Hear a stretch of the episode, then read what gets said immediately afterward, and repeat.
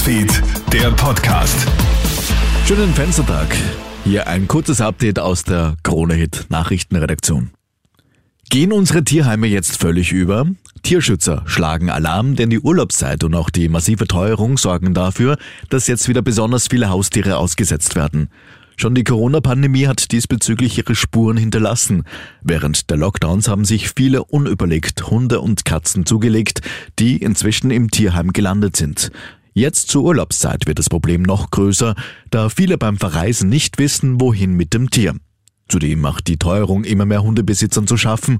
Hundetrainer Sascha Steiner. Da hat man mal eine Studie gemacht. So ein Hund kostet in einem Hundeleben, wo man jetzt so 10 bis 14 Jahre rechnet, muss man mit gut 20.000 Euro rechnen. Es ist so. Einmal Tierarzt gehen, das ist, wenn da wirklich schneller irgendeine Verletzung da ist, sind 500, 600, oft 1000 Euro oder mehr. Das ist schneller weg, wie was man schauen kann, ja.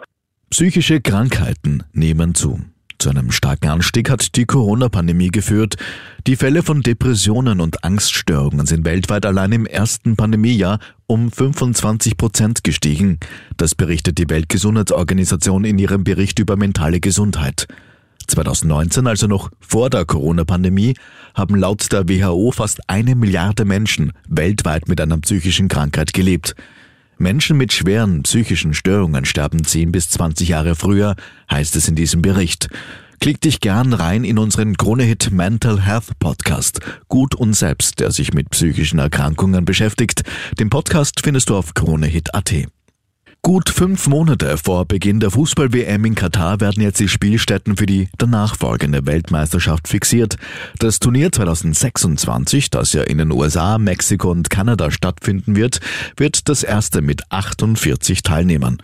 Insgesamt bekommen 16 Städte WM-Spiele, drei in Mexiko, mit Vancouver und Toronto zwei in Kanada und elf Städte in den USA, wo auch American Football Stadien herangezogen werden.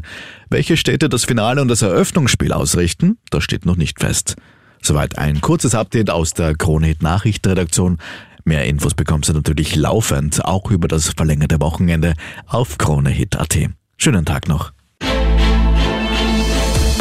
Krone Hits, Newsfeed, der Podcast.